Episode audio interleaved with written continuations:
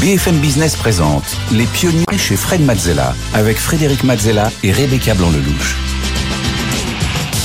Au sommaire de la première des pionniers saison 2 cette semaine, le tête-à-tête pour commencer avec un artiste, un grand dessinateur caricaturiste. Ses dessins ont fait la une du monde pendant près de 40 ans. Euh, c'est un défenseur de la paix, de la liberté d'expression et de la liberté d'opinion. Ses dessins ont fait le tour du monde. Euh, il s'appelle Jean, mais tout le monde l'appelle Plantu.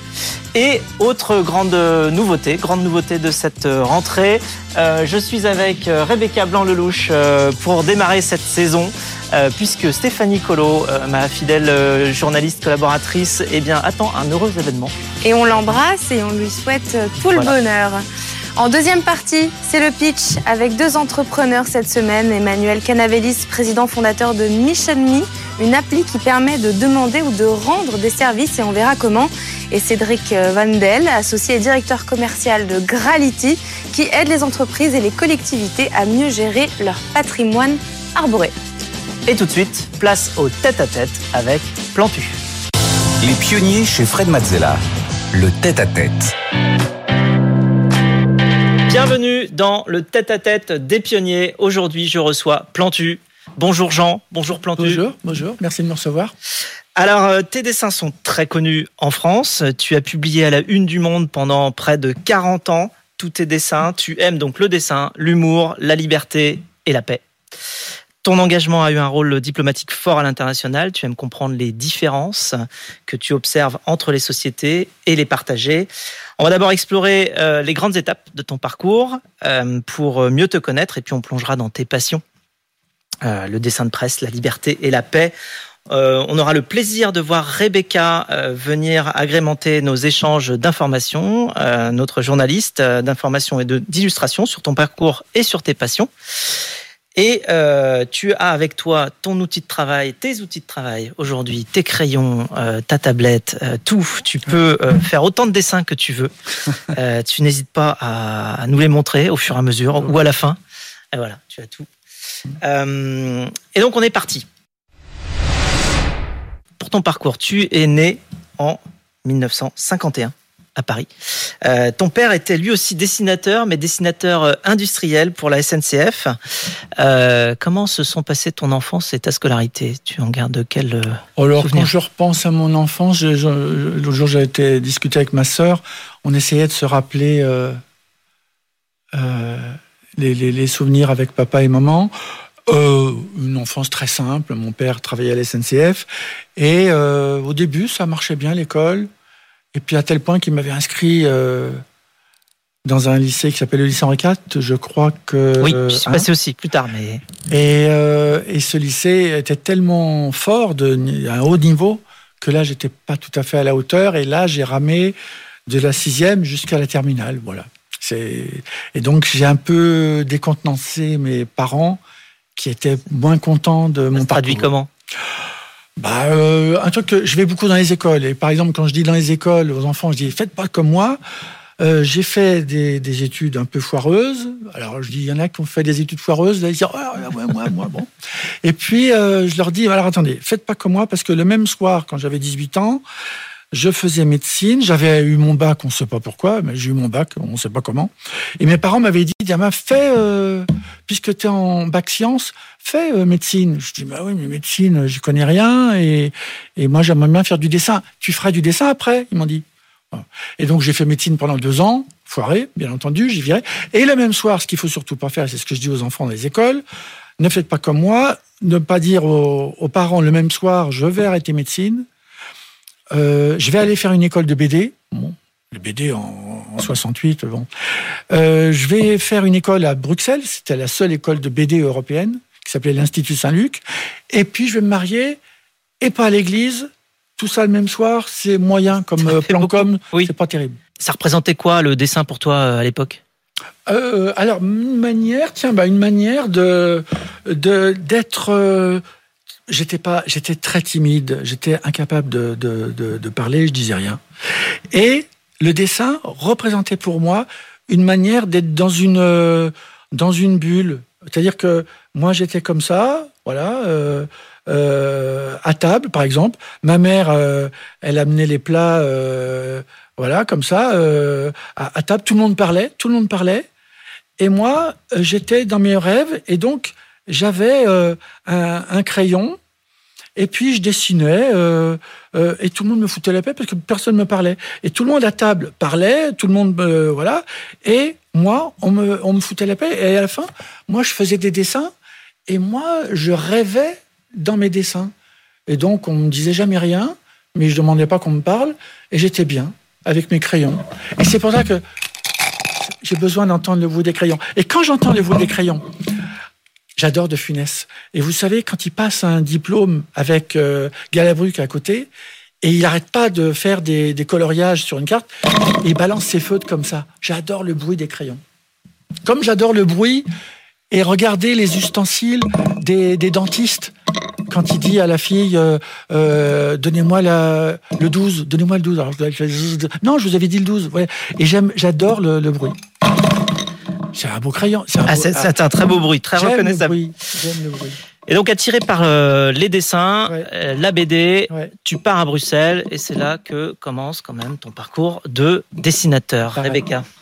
C'est en effet euh, à Bruxelles que vous proposiez des planches aux journaux étudiants Panurge Bonne Soirée pour payer vos études.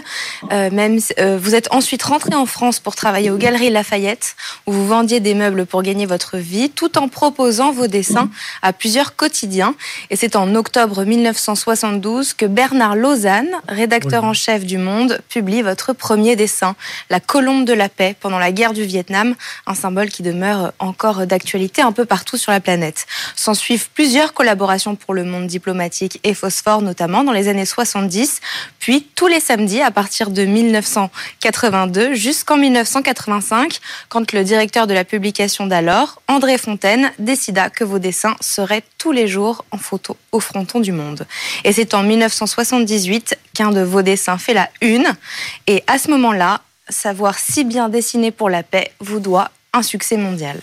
Dans les années 90, vous rencontrez Yasser Arafat et Shimon Per avec qui vous signez successivement un même dessin, une première fois que les deux parties signent un même document, un an avant les accords de Solo. La rencontre est filmée et la vidéo euh, reçoit le prix du document rare au Festival du Scoop d'Angers. 2005 est un autre moment crucial de votre carrière. C'est l'affaire des caricatures de Mahomet, le monde arabe qui s'embrase suite à la publication de 12 caricatures de Mahomet réalisées par des dessinateurs danois. Émeutes font 50 morts au Pakistan et 11 en Libye. Et c'est de ce scandale qu'un an plus tard, le 16 octobre 2006, vous organisez au siège des Nations Unies à New York le colloque intitulé Désapprendre l'intolérance. 12 dessinateurs de presse de renom du monde s'y sont réunis pour réfléchir à la responsabilité éditoriale des dessins de presse publiés. Et c'est ainsi que la première exposition Cartooning for Peace, dessinée pour la paix, voit le jour. Parfait. C'est parfait. Et, c'est vrai que, je vais vous dire, hein, euh, quand on entend comme ça, on se dit, ça fait un côté carrière, du nom, comment il a fait. Et en fait, c'est une suite de rencontres. C'est incroyable.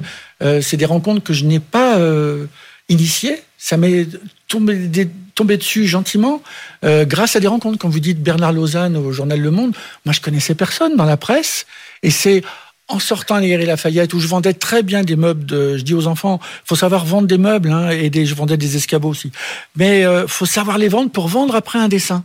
Et donc, je, je, suis allé au journal Le Monde, et très gentiment, un rédacteur en chef qui s'appelle Bernard Lausanne, qui a bien voulu me recevoir, et c'est des mains tendues. Et je dis souvent dans les écoles, vous allez voir, il y a peut-être un grand frère, un cousin, une sœur, des parents, un prof, une maîtresse, tout ça. Ils vont vous tendre la main et, euh, et ça fait qu'il y a un dessin. Ce dessin-là, c'était en 78, à la une du Monde. À ce moment-là, il y avait Jimmy Carter, qui était le président des États-Unis. Et Jimmy Carter donne des leçons de politique aux Italiens qui viennent de faire rentrer des communistes au gouvernement à Rome. Et donc, je fais l'oncle Sam qui enlève son masque. Et à la une du Monde, je me souviens, j'étais allé voir le directeur à l'époque, qui s'appelait Jacques Fauvet. Je lui dis, bah, merci euh, pour mon dessin à la une du journal on est en 78 et il me dit bah non il était très bien votre dessin vous voyez c'est c'est là où il y a des, des accidents heureux qui me sont arrivés et qui font que il faut euh, les accompagner Et puis il y a ce dessin en 72 euh, avec la colombe qui fait la, la une du journal et qui m'a, euh, qui a été mon tout premier dessin. Merci beaucoup Rebecca. Et alors en 2006, quand Kofi Annan te, te sollicite euh, cette fois euh, pour euh, justement euh, faire une, une coalition de, de, dessinateurs internationaux et mettre en avant la paix, comment ouais. tu le perçois? Qu'est-ce que qu'est-ce que tu te dis? Tu dis que ça a changé d'échelle, que vraiment c'est le dessin de qui, qui sert d'outil à une meilleure compréhension du monde? Comme toujours, je sais pas où je mets les pieds. Sur ma pierre tombale un jour, j'ai demandé à mes enfants qui trouvent que c'est pas drôle, mais enfin c'est pas grave. Je il a remarqué, j'ai encore rien compris au film. Voilà, ça c'est fait. Euh, voilà. Moi, euh, on est au lendemain des fatwas contre les dessinateurs danois qui avaient fait dans le Jylland-Posten, le journal danois, en 2006, les fameux dessins dits du prophète. En fait, moi, je les connaissais tous, les dessinateurs danois, et ils n'ont jamais voulu humilier un milliard de musulmans. Or, c'est comme ça que ça a été compris. Et donc, euh, Kofi Annan, qui était le secrétaire général de l'ONU, on se connaissait un peu. Il aimait bien mes dessins, lui aussi. Et euh, voilà, il était venu à mon exposition. Voilà. Et puis, il me dit amène-moi des dessinateurs, des chrétiens, des juifs, des musulmans, des agnostiques, des athées, et on va les rassembler à New York, aux Nations Unies. Et puis, comme ça, on va euh, ensemble essayer de construire des ponts entre les cultures, les religions et les opinions. Et c'est ce qu'on n'arrête pas de faire. On a créé Cartooning for Peace. Et Cartooning for Peace, c'est la seule association dans le monde où personne n'est d'accord. Mais on n'est d'accord que sur une chose, le débat. Le débat euh, où on arrive finalement à, à, partager des opinions, où on n'est pas forcément d'accord, mais ça, c'est pas grave, pourvu qu'ensemble, on essaye de construire une belle conversation euh, pleine de, de respect les uns des autres. Voilà. Alors, on connaît un petit peu mieux ton, ton parcours et ta vision. On va s'intéresser à tes passions. Euh, de l'idéation aux techniques euh, employées, on veut tout savoir sur eh ben, euh, le dessin. Euh... C'est très simple le dessin. Hein c'est très simple. Ouais, mais alors, je, à ce niveau-là, c'est pas forcément. Je ne fais pas du Michel-Ange, mais je dis toujours dans les écoles, même je fais beaucoup d'expos dans les hôpitaux, tout ça. Je, je parlais aux infirmières et aux médecins qui pensent que des fois, il faut être sorti de la cuisse du. Le dessin, c'est tellement simple. Je, faire du Michel-Ange, c'est pas simple du tout, c'est euh, 30 ans de boulot. Moi, les dessins comme je les fais, c'est assez simple. C'est, il suffit juste de se mettre à la place des autres. Je vous ai interrompu, mais c'est juste, c'est pas si compliqué et c'est surtout pas réservé à une caste de gens qui ont, euh, fait des études de dingue. Quand je vais à l'école, euh, par contre, l'école euh, des Gobelins, où là ils font de, de dessins animés, des trucs comme ça, c'est des grandes pointures. Là, c'est des grandes pointures. Moi, j'ai pas de base académique. Mais il y a le dessin, mais il y a l'idée du dessin aussi. Eh ben oui, ça, mais j'aime encore ça. autre chose. Oui, mais c'est parce que j'aime la vie politique, j'aime, euh, j'aime, euh, je pense en images. Alors donc, euh, je vois le côté poupon, je vois la barbe de trois jours, tout ça. Du coup, ah mais je, et voilà, du coup, et puis ici c'est un petit théâtre, donc un petit théâtre. Et puis on pourrait dire ah mais on va lui mettre une caméra, euh, voilà. Et puis euh, il interroge qui? Bah une petite souris. Alors la petite souris, elle peut euh, aussi lui faire une déclaration, voilà, on, voilà. Et puis on peut même rajouter un petit peu de rouge dans le petit cœur. Et puis voilà, ça, ça nous fait une petite souris qui, qui répond et qui finalement se fait plaisir avec un personnage de théâtre alors, des fois, il est content, des fois, il n'est pas content, hein, on n'a qu'à dire. Et puis, comme au théâtre, comme les deux masques qui sont au-dessus euh, au des, de, de, du rideau rouge. Ah, donc ça y est, j'ai ma caricature euh, par voilà. voilà, ça c'est fait. Ça c'est fait. Alors, donc, du coup. Euh, euh, Rebecca nous a préparé une petite sélection justement de tes dessins et thématiques phares. Pendant 50 ans, vous avez dessiné à votre manière donc nos hommes politiques, du premier président américain Jimmy Carter en oncle Sam jusqu'à Joe Biden, euh, le général de Gaulle à Emmanuel Macron, en passant par Mitterrand, Chirac, François Hollande ou Nicolas Sarkozy. Aucun n'a été épargné et aucun sujet d'actualité ne vous échappe non plus, surtout quand celle-ci est chargée. Les religions, quand vous les avez mélangées dans un même lit Les faits divers, comme la terrible affaire du Trou en 2004, devant laquelle, là, vous avez eu recours à un symbole culturel avec le tableau de Magritte. Les affaires internationales, de la guerre en Irak aux relations franco-africaines, puis l'effondrement des tours jumelles au World Trade Center. Bref, tout la justice, la santé, les femmes, la société, la liberté d'expression et d'opinion que vous avez toujours réussi à valoriser et à protéger, jusqu'aux inclassables, où vous avez même réussi à mettre en une du monde un pénis pour parler de Viagra.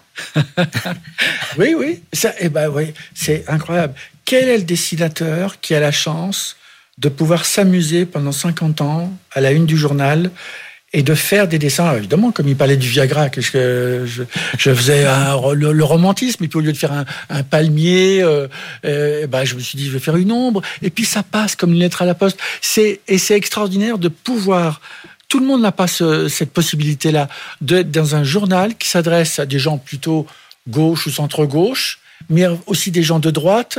Dire, on n'arrête pas de s'exprimer auprès de gens qui sont pas forcément d'accord avec vous. Et ça, c'est la richesse du monde. Et ça, je leur dois beaucoup parce que c'est eux qui m'ont formé à faire euh, le dessin. Et tout à l'heure, le dessin avec euh, l'imam, l'évêque et euh, le, le, le, rabbin dans le même lit. Mais, mais, mais c'est passé comme une lettre à la poste. Pourquoi? Parce qu'il y a de l'amour dans le dessin. C'est-à-dire que Bon, évidemment, on sait qu'ils sont pas d'accord, mais ils sont dans le même lit. Voilà. Et, en fait, ils n'ont qu'une idée en, tête, c'est de se. Et c'est au moment justement où il y avait des, des, des, des, gens qui manifestaient contre les dessinateurs danois. Il fallait montrer de l'amour là où des gens ont envie de montrer de la haine. Et en fait, l'amour sera le plus fort à la fin. Comment est-ce que tu as développé ton style Comment tu le définirais Comment c'est venu Comment est-ce que c'est réfléchi Est-ce que c'est une conséquence de ta pensée euh, parce qu'on reconnaît un dessin de Plantu. Il paraît, mais euh, je, un dessin, je, je n'y pense pas. C'est-à-dire que quand je suis habité par une idée que j'ai envie de raconter, je me suis au service de cette idée. Alors je prends mon feutre, euh, je prends mon crayon, je prends. Est-ce qu'il y a la gomme? Il y a la gomme, très important la gomme. Euh, et je prends des feutres. Alors si je veux faire l'ajout délicate, alors je vais prendre un feutre euh, euh un peu, ou alors euh, le, le, petit, le, petit, bout d'un feutre, parce que des fois il y a de gros, le gros bout et des fois il y a le petit bout. Alors donc l'ajout je la fais avec le petit bout. Et puis si je veux faire la veste, à ce moment-là je vais prendre un feutre plus et je me pose même pas la question, c'est naturel. Et alors comment on fait pour préserver cette liberté, cette liberté d'expression Alors ça c'est un combat. Alors ça, c'est un combat que je ne savais pas que une opinion, c'est pas simple. Hein. Une opinion, c'est, je sais pas moi. Euh, tiens, je vous parlais de, des dessins sur euh, pour rendre hommage aux, soignants. Bon bah, un dessin comme ça, c'est une manière de faire rentrer du positif à un moment où on est tous euh, confinés et malheureux. Bon voilà. Euh, une opinion, c'est, euh, euh, par exemple, c'est un dessin qui est repris beaucoup dans les écoles, que j'ai fait pour le monde, et qui est souvent repris, et l'Afrique, on n'arrêtera pas assez de, dire à quel point il faut aider l'Afrique, et ça, c'est un dessin des années 80. Et le dessin, un dessin des années 80, Jeffrey, je me dis, à quoi je sers Moi, j'étais sûr que quand la gauche arriverait au pouvoir, en 81, que, qu'on réglerait tout ça. Et on n'a rien réglé tout ça, vous voyez on, aime, on dit qu'on aime les Africains, je pense que c'est vrai. Mais à la fois, il faut faire plus, il faut faire mieux. Voilà. Euh, donc, euh, c'est en mars 2021 que tu as signé ton dernier euh, dessin pour Le Monde. Pour le journal Le Monde, oui. Mais tu continues, tu ne t'arrêtes pas là. Tu je ne sais pas faire autre chose. De toute façon, tous les jours. Je ne sais pas faire autre chose. Comment on fait pour suivre Plantu euh, tous les jours euh, Alors, euh, les dessins. Alors, dans les expos, hein, dans les expos, il y en a un peu partout. ça, c'est un dessin que j'ai fait pour rendre hommage aux, aux Ukrainiens.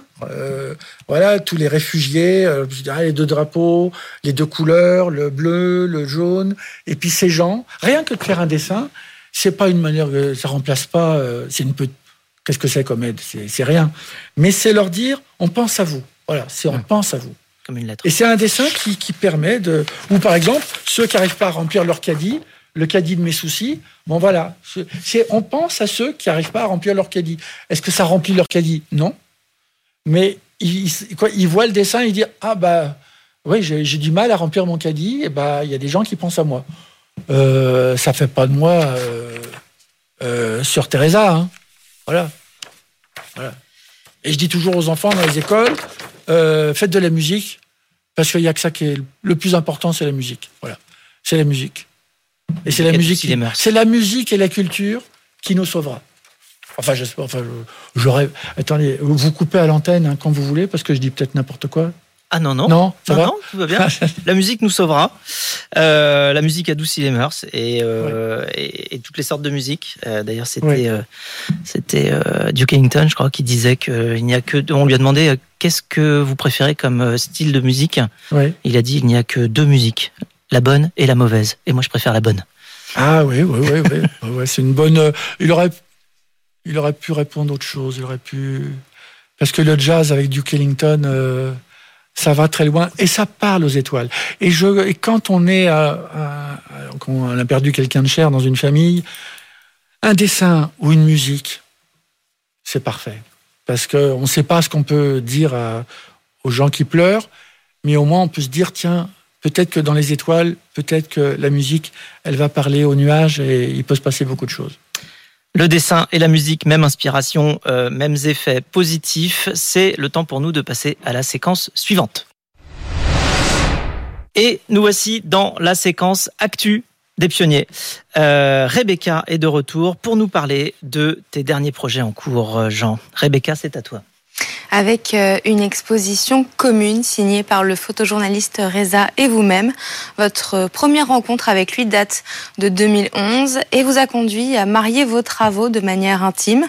D'abord dans un livre, Regard croisé euh, chez Gallimard, puis vous a conduit euh, à décliner cet ouvrage en grand format, cette fois, dans une exposition au Musée de l'Homme. Deux postures différentes entre la photo et le dessin, mais une volonté et un but commun, dénoncer les injustices et faire entendre les voix de ceux qui ne peuvent s'exprimer. Les images exposées au Musée de l'Homme ne rendent pas compte seulement des nombreux conflits de la planète, mais aussi de manière très singulière l'impact de l'activité humaine sur l'environnement. Une alliance entre la photo et le dessin qui permet une lucidité et une justesse aujourd'hui parfois plutôt rare. Merci, merci beaucoup. Et, là encore, j'ai beaucoup de chance. À force de voir euh, euh, Reza, le photographe, quand on fait, quand on se voit, moi j'adore ces photos depuis euh, longtemps. Quand je vois les photos de, Reza, Là, il y a un Américain, je pense que c'est en Irak ou en Afghanistan, il est en train de partir.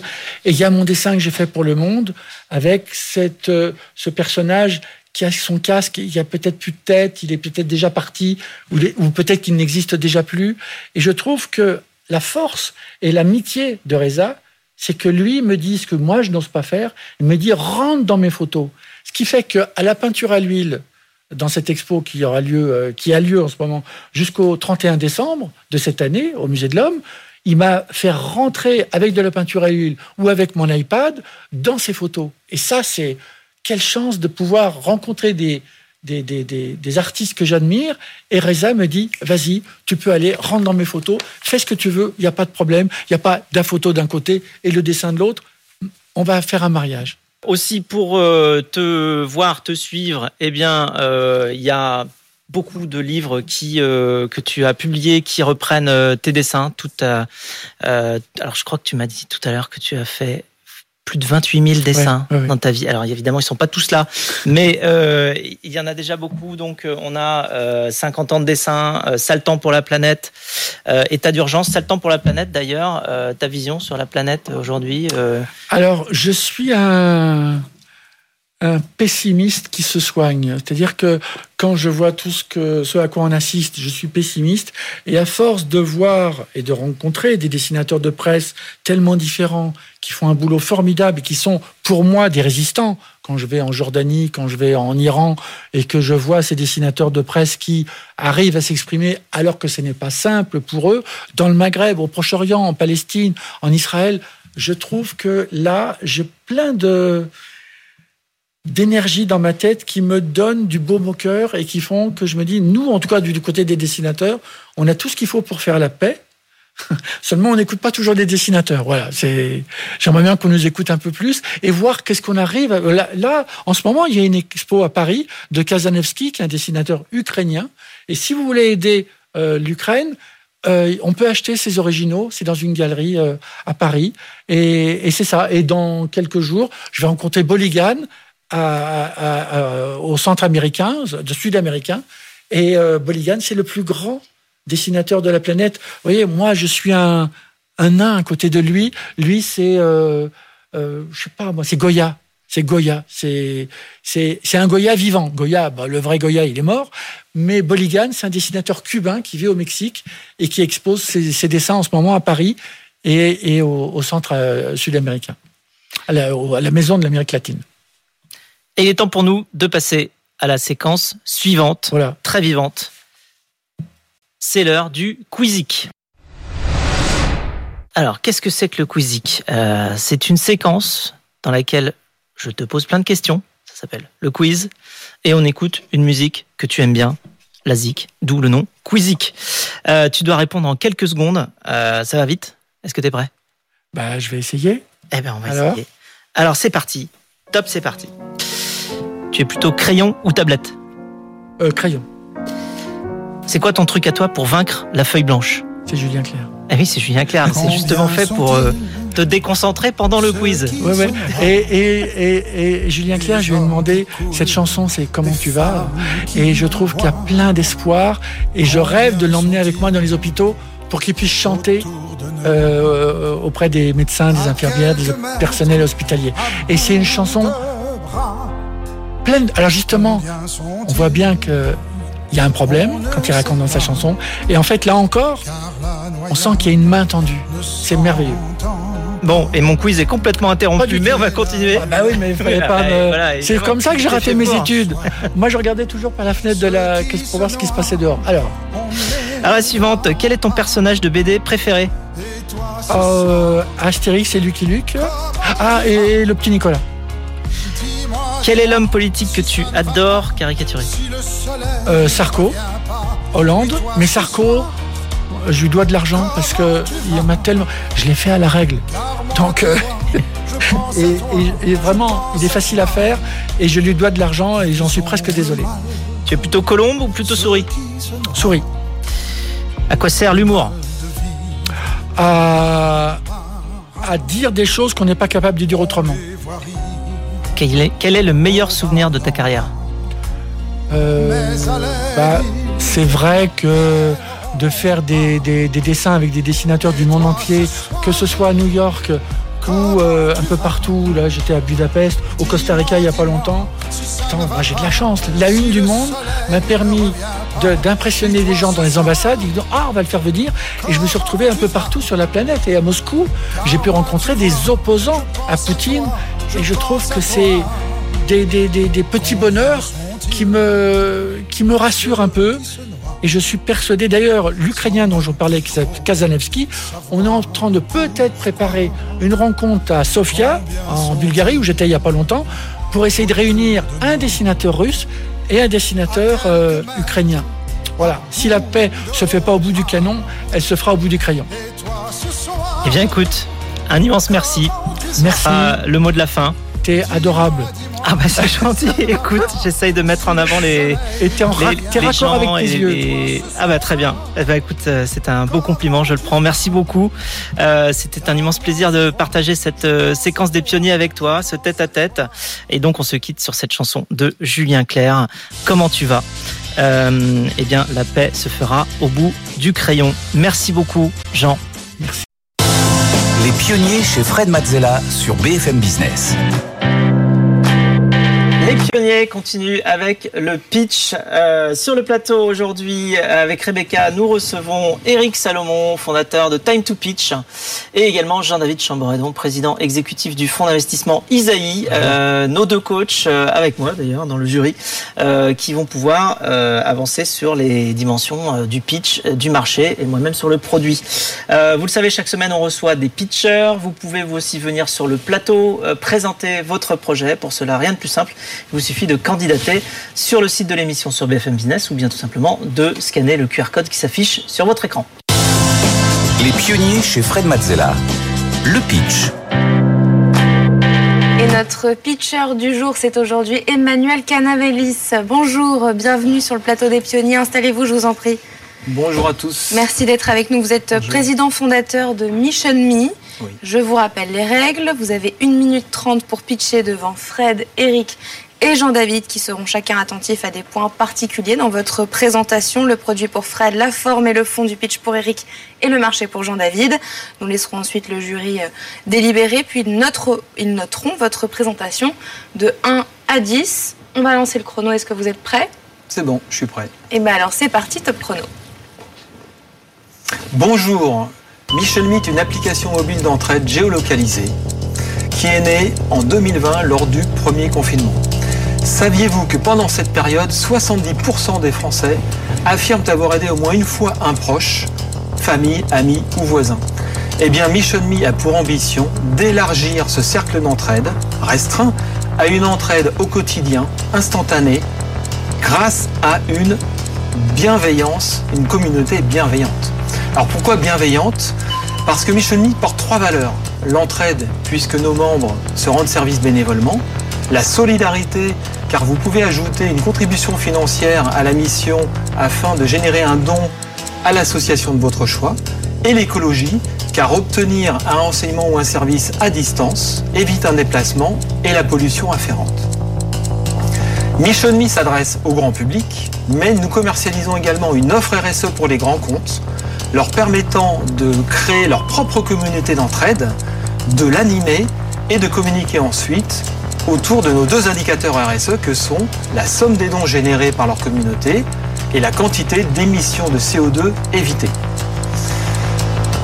Bon, pour conclure, euh, trois ans après son invention, Mission Me est plus que jamais d'actualité, car si nous vivons vraiment la fin de l'abondance, alors vive la solidarité avec Mission Me. Merci Emmanuel pour ce pitch. Est-ce que notre jury a des questions ou des points à éclaircir Il y a combien d'utilisateurs aujourd'hui et comment vous faites pour avoir la densité qui fait que la géolocalisation devient pertinente? Alors aujourd'hui, on est complètement au début. La société a été créée fin 2021. Euh, l'application existe et est d'ores et déjà sur les stores. Mais nous n'avons qu'une quelques centaines en fait. On a 150 euh, testeurs, bêta-testeurs et early adopters aujourd'hui. Et le modèle économique, il est essentiellement sur la partie entreprise, le reste c'est plutôt... Alors absolument, euh, en fait il y a deux piliers quand même. On a effectivement, on, souhaite décoller sur la partie RSE parce que on va aller chercher des communautés préexistantes et pas les inventer from scratch, ce qui est très compliqué, très coûteux. Euh, donc là c'est de l'abonnement. Euh, l'abonnement annuel, mensuel, mais on prend également une partie de la contribution financière qu'on peut mettre dans une mission. Donc cette contribution financière, comme je disais, elle permet de générer automatiquement un don à une association de votre choix. parmi une liste qu'on a, on a une dizaine d'associations partenaires.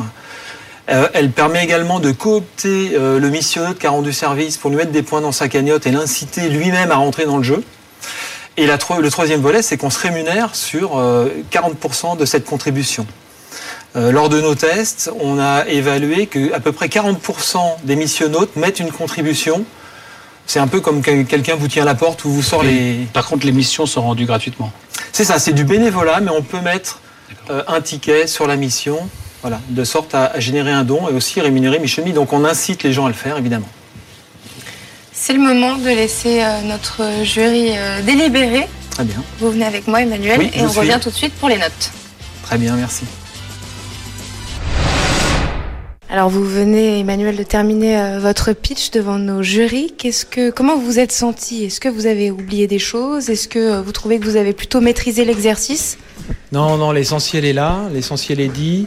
Euh, en fait, il y a plusieurs approches hein, dans un pitch comme ça. Soit on apprend par cœur et on, déroule, soit d'ailleurs les candidats précédents, il y en a un qui disait moi j'avais pas préparé, je connais le sujet, etc.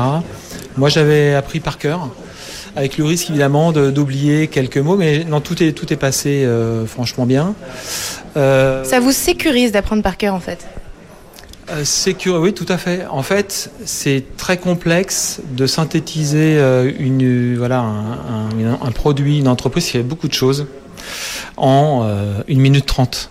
Et j'ai bien coupé. Donc, il faut vraiment l'apprendre par cœur parce que c'est quand même assez complexe comme, comme procédé Mission Me. Comment vous appréhendez les notes finales ah, J'apprendrai rien du tout. Moi, alors, je suis là avec bonheur pour prendre euh, les conseils, Euh, évidemment, donner une visibilité, si possible, aussi à Mission Me, hein, parce qu'aujourd'hui, on cherche euh, à la fois des ambassadeurs côté grand public et des premiers clients qui vont expérimenter Mission Me, donc des grands comptes et des assos. Euh, mais j'appréhende rien. Je suis là, je suis vraiment très preneur de discussions, de conseils et d'échanges. Et ben c'est parti pour les, le résultat de cette délibération. On retourne en plateau tout de suite.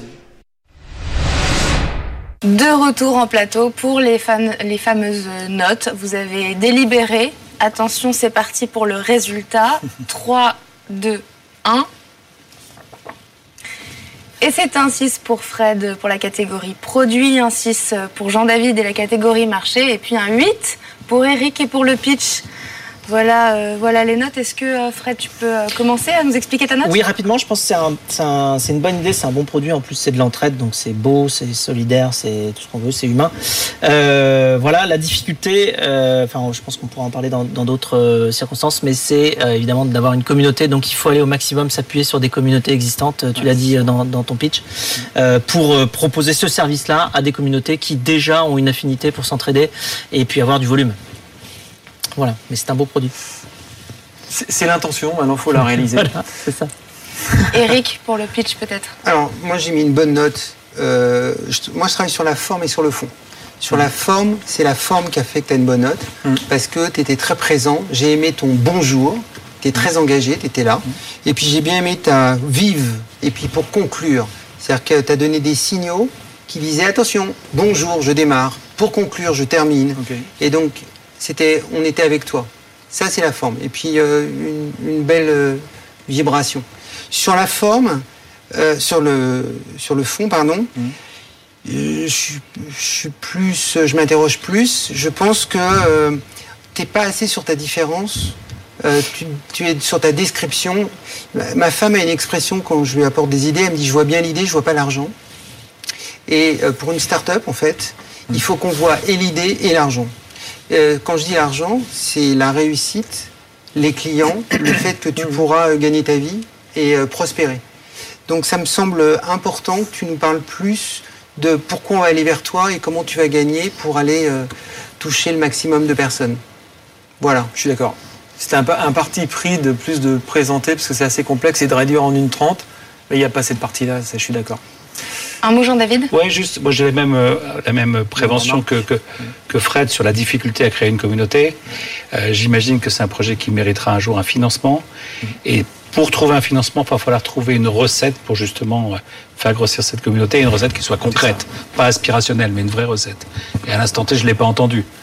si je l'avais entendu, j'aurais peut-être mis neuf parce que c'est des, des, recettes qui peuvent être très très belles. Créer des belles communautés, évidemment, sur le web, c'est fantastique. Ok.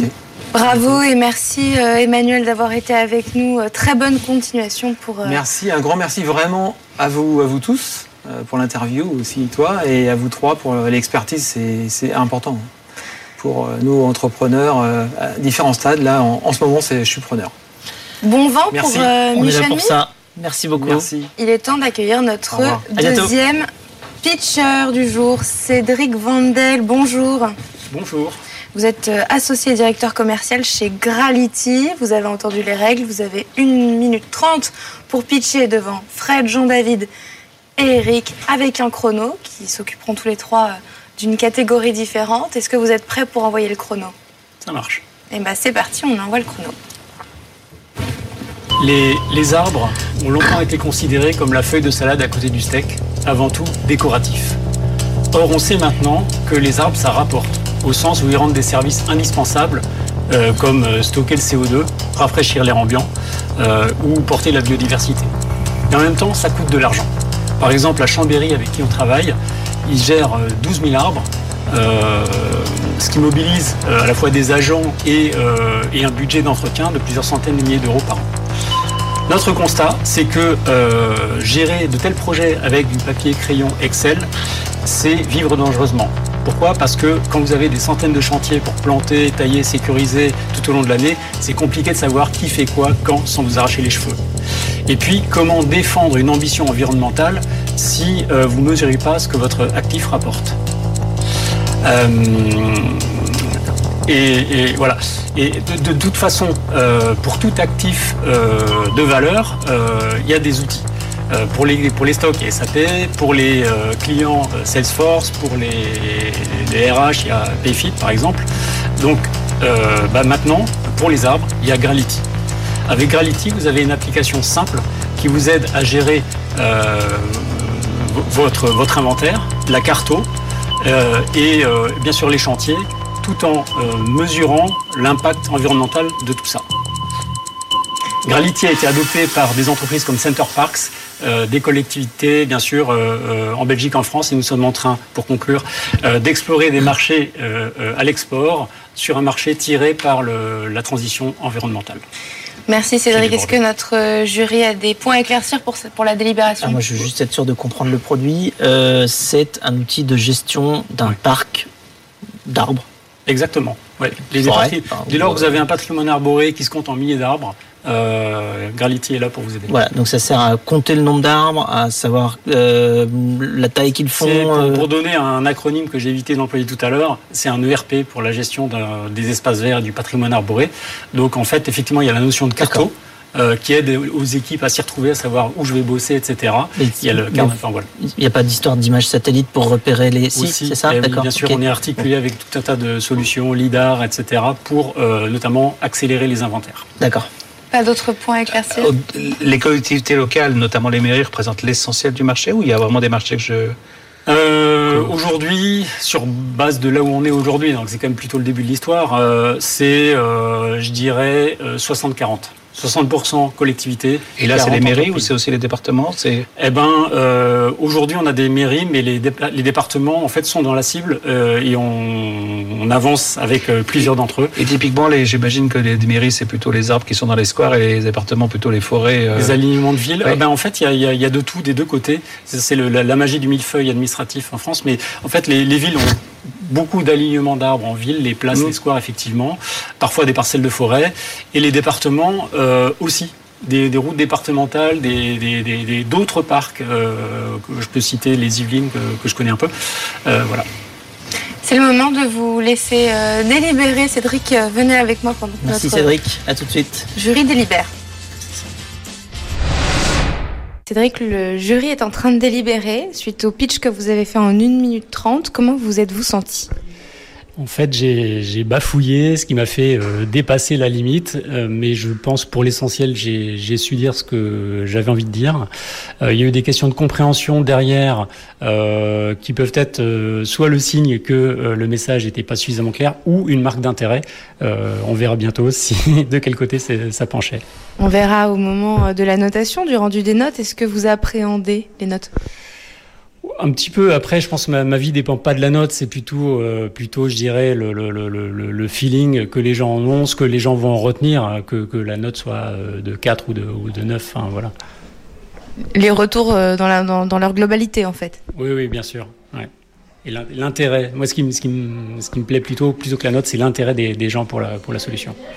Merci Cédric. Euh, c'est le moment, justement, d'aller d'aller retrouver notre jury qui va nous, donner, euh, nous donner les notes. De retour en plateau, le jury a délibéré et est prêt à noter votre pitch. Attention, c'est parti pour les notes. 3, 2, 1. Et c'est un 6 pour le produit pour Fred, un 7 pour le marché pour Jean-David et un 6 pour le pitch pour Eric, euh, Fred, est-ce que tu peux euh, nous expliquer ta note? Oui, rapidement. Euh, je pense qu'il y a surtout une opportunité qui est liée, enfin on en a parlé un petit peu sur la fin, mais en fait que maintenant avec les images satellites, on a des moyens démultipliés pour effectivement compter les arbres, parce qu'autrement à pied c'est un peu compliqué. et donc là maintenant il y a des choses différentes, même je crois qu'on peut distinguer la catégorie des arbres, savoir si c'est... Alors les, algorithmes sont en train de, effectivement d'arriver à une forme de maturité, ça se démocratise surtout, tout comme les composants LIDAR. Euh, et si bien que euh, c'est accessible, on peut facilement euh, l'acheter dans notre, dans notre cas.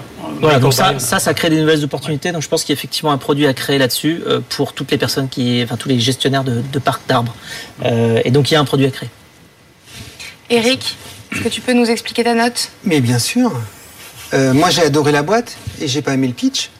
parce que quand Fred te dit je vais être sûr de comprendre, c'est qu'on a raté euh, mmh. quelque chose. Parce qu'un pitch, c'est une équation qui fait qu'au bout d'une minute trente, il est sûr d'avoir compris. Mm. Et je me suis demandé ce qui s'est passé. Et je pense que tu as juste oublié de parler de ce qu'est ton produit. Et je crois comprendre que c'est parce que tu avais peur du mot ERP et que tu ne savais pas par quoi le remplacer. Euh, le mot logiciel de gestion t'a pas plu. Tu voulais pas dire ERP parce que c'était compliqué. Et résultat, t'as pas dit ce que, te- ce que c'était. Euh, et tu t'es perdu dans la salade. Euh, j'ai aimé cette histoire de salade et de beefsteak. J'ai aimé. Je me suis dit, ah, il nous raconte une belle histoire. Mais j'attendais le produit. Et à part me dire que les arbres, ça coûte de l'argent, euh, donc j'ai dit, ah ben d'accord, donc les arbres, c'est important, ça coûte de l'argent. Ok. Et qu'est-ce que tu fais? Et là, ça n'a pas été assez précis. Il m'a manqué la case dans laquelle tu allais remplir de ce que tu faisais, tu vois Ouais, c'est vrai. Bah, écoute, je, merci pour ce, pour ce retour. Euh, je prends le point, effectivement. Euh, ERP, ça dépend. Alors, effectivement, vous, ERP, ça vous parle. Mais quand je m'adresse à mes clients, c'est un mot, c'est un mot inconnu. Donc, que j'ai pris l'habitude de le. De l'éviter. mais, il faut surtout que tu dises ce que tu fais. C'est quoi? C'est un logiciel? C'est quoi? Oui, bien sûr. Eh ben, tu dis c'est un logiciel de gestion et voilà. Et, Mhm. et- et- mais on a besoin de savoir ce que c'est. Et après, on va pouvoir euh, rentrer dans ton histoire. Bravo. Et merci euh, Cédric, euh, bonne, euh, bonne continuation pour votre entreprise. Merci aussi Eric et Jean-David, on vous retrouve avec grand plaisir dans une prochaine émission. Et vous, si vous voulez venir pitcher, on vous, vous pouvez aussi, rendez-vous sur la page des pionniers et sur le site de BFM Business ou alors vous pouvez nous écrire à lespionniers@bfmbusiness.fr et un QR code s'affiche sur votre écran. Sur votre écran, c'est déjà la fin de, de cette émission, Fred. Oui, et rendez-vous sur les réseaux sociaux, comme toujours, pour ceux qui ont des comptes sur Instagram, LinkedIn ou YouTube. Et puis, si vous voulez candidater ou bien si vous voulez proposer euh, des pionniers pour l'émission, n'hésitez pas, ça se passe sur le site de l'émission ou bien en flashant le QR code qui se présente à l'écran. Rebecca, à la semaine prochaine. À la semaine prochaine. Très bonne soirée sur BFM Business. Les pionniers chez Fred Mazzella sur BFM Business.